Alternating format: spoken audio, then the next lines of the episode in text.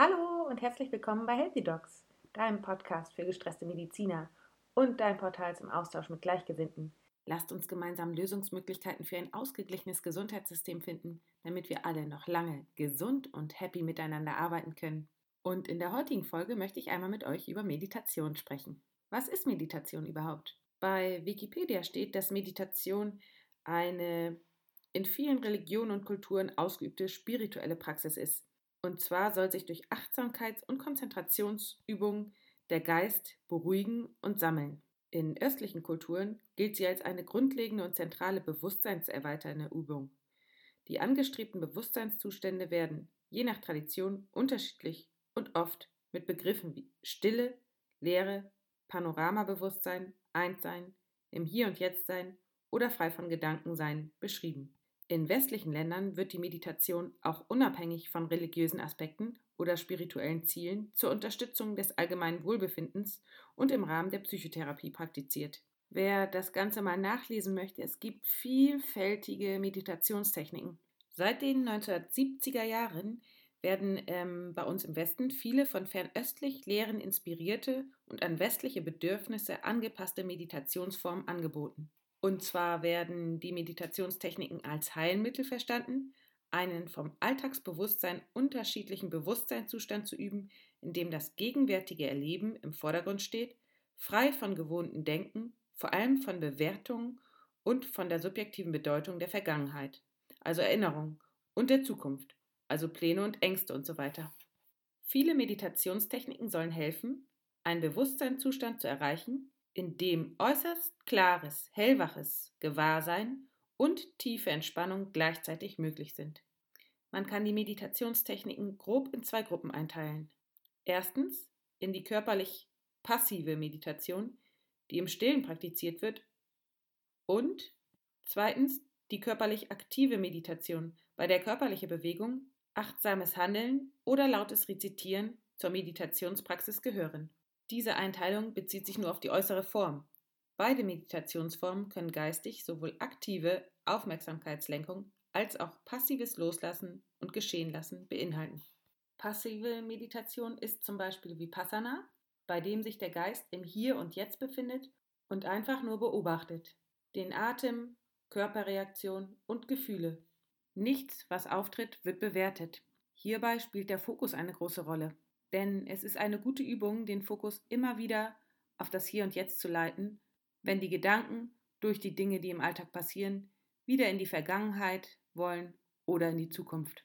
Bei dieser Form der Meditation übst du also die Achtsamkeit. Achtsamkeit ist laut Wikipedia eine bestimmte Form der Aufmerksamkeit, die absichtsvoll ist und sich auf den gegenwärtigen Moment bezieht, statt auf die Vergangenheit oder die Zukunft und die nicht wertend ist. Ich empfehle dir für den Anfang diese Art der Meditation, also wirklich an einen stillen Ort zu gehen, dich hinzusetzen oder hinzulegen, ganz egal, wie es dir bequem ist, und deinen Fokus auf den Moment zu lenken. Und das geht am besten, indem du dich ganz und gar entspannst und auf den Atem achtest. Natürlich wird es dir am Anfang schwerfallen, mit den Gedanken in diesem Moment zu bleiben, und das ist ganz normal. Wie immer gilt auch hier einfach nur beobachten und nicht bewerten. Und je häufiger du übst, desto besser lernst du die Achtsamkeit. Also wirklich im Hier und Jetzt zu sein und wahrzunehmen. Und wenn du diese Achtsamkeit im Stillen am Anfang vielleicht erst mal zehn Minuten pro Tag übst, wirst du merken, dass es sich gut anfühlt und du diese Achtsamkeit auch plötzlich zusätzlich im Alltag bei besonderen Situationen anwendest. Das heißt, du wirst dir mehr und mehr bewusst, was du in dem Moment tust, kannst ganz gezielt wahrnehmen, also auch deine Körpersignale wahrnehmen und das tun, was dir gerade gut tut.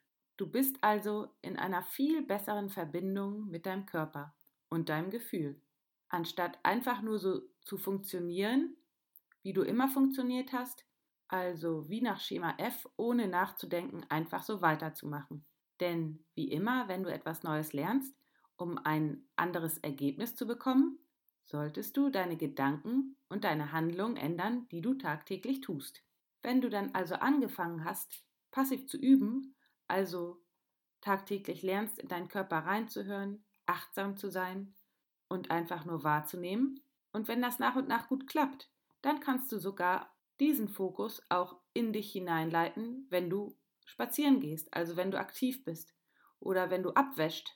Alle Dinge, die du im Alltag tust, kannst du dann ganz bewusst tun und absolut im Hier und Jetzt sein und dich damit ganz und gar dem Moment hingeben und deine Konzentration vollständig auf die Situation lenken. Für mich persönlich ergibt sich das eine aus dem anderen. Also, wenn du zuerst im Passiven einübst, kannst du dann deine Meditation auf das Aktive ausweiten. Wichtig ist einfach, dass du anfängst zu üben und auch schon wenige Minuten am Tag reichen aus. Hauptsache, du fängst an und machst den ersten Schritt. Wikipedia schreibt, dass regelmäßige Meditation beruhigend wirkt und entspannt.